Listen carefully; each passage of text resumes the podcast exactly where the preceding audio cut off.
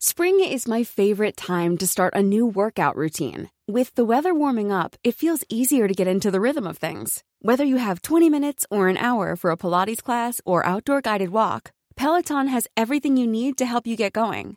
Get a head start on summer with Peloton at onepeloton.com.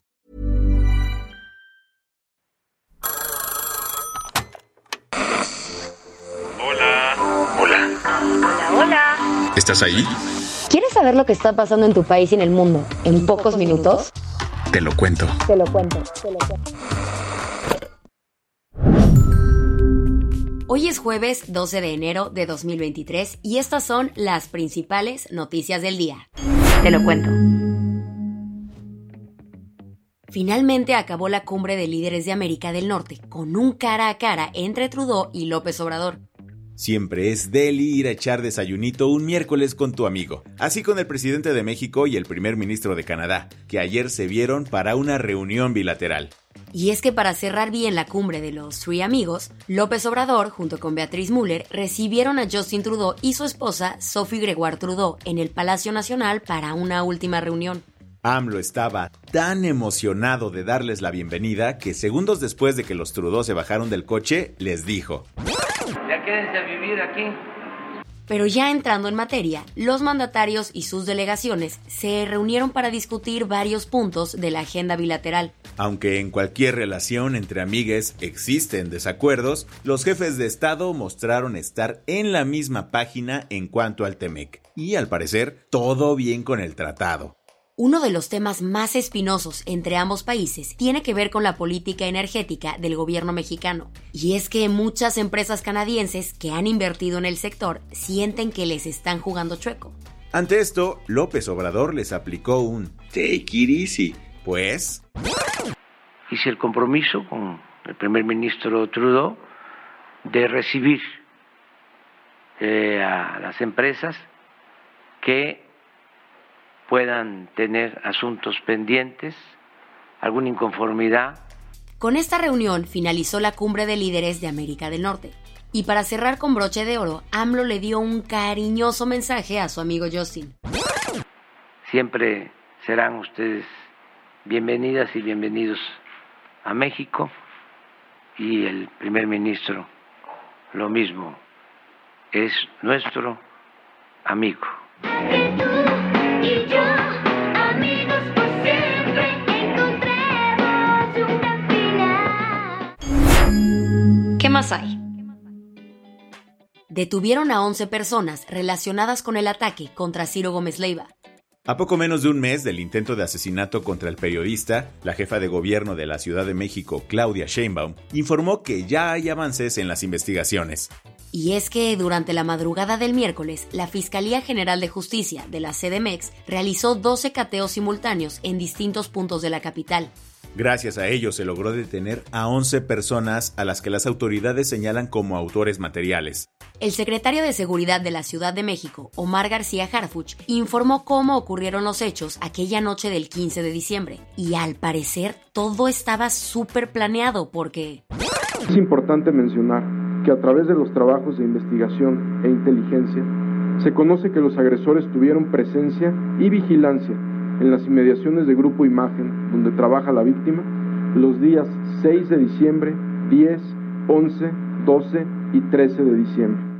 Los detenidos son parte de una organización de extorsionadores y secuestradores liderada por Pedro Pool N. Sin embargo, las autoridades están investigando si esta célula criminal tiene relación con algún cártel, pues durante el cateo encontraron gorras con las siglas del cártel Jalisco Nueva Generación.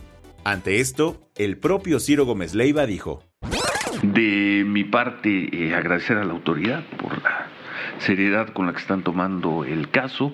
Van a quedar muchas preguntas, van a seguir muchas dudas. Las que tienes que saber.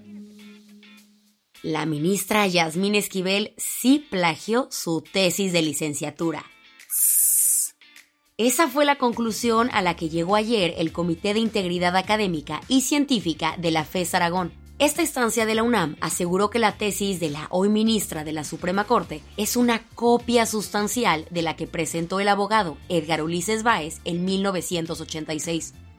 La Universidad Nacional Autónoma de México dijo que mandará el caso a las autoridades correspondientes para que impongan el castigo necesario de acuerdo a la legislación universitaria. La mañana del miércoles se convirtió en un auténtico caos en diferentes aeropuertos de Estados Unidos tras un fallo informático. Resulta que un sistema de comunicación que alerta a los pilotos sobre peligros en la ruta falló. Así que la Agencia de Aviación estadounidense suspendió todos los despegues en el país durante gran parte de la mañana. Más de 10.000 vuelos se vieron afectados entre cancelaciones y retrasos. Tras nueve días en terapia intensiva, Damar Hamlin fue dado de alta del hospital. El safety de los Buffalo Bills mostró una recuperación impresionante tras sufrir un paro cardíaco durante un partido de la NFL el 2 de enero. El martes, el jugador de 24 años salió del centro médico de la Universidad de Cincinnati, donde fue ingresado de emergencia tras el partido. Sin embargo, lo trasladaron al Centro Médico General de Buffalo para una revisión y finalmente ayer fue dado de alta de ahí y enviado a su casa, donde continuará su recuperación. Por cuarto año consecutivo, se rompió el récord en cuanto a la temperatura de los océanos en el planeta. Así lo reveló un estudio hecho por 16 organizaciones internacionales publicado ayer y que mostró que la cantidad de calor extra que recibieron los océanos en el 2022 equivale a 100 veces la energía eléctrica generada en el planeta durante un año. Así, los cinco años más calientes para los mares del mundo han sido entre 2017 y 2023. La del vaso medio lleno.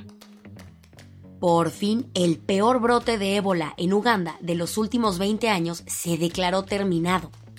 La Organización Mundial de la Salud avisó este miércoles que la curva de contagios de ébola ha terminado, después de cuatro intensos meses en el que lucharon para combatir la enfermedad. Esta epidemia se dispersó por nueve distritos del país, incluida la capital Kampala, y mató a 77 personas. Así que sí, es un alivio que la pesadilla haya terminado. Con esto cerramos las noticias más importantes del día. Yo soy Isabel Suárez. Y yo soy Baltasar Tercero. Gracias por acompañarnos hoy en Te lo cuento. Nos escuchamos mañana. Con tu nuevo shot de noticias. Chao.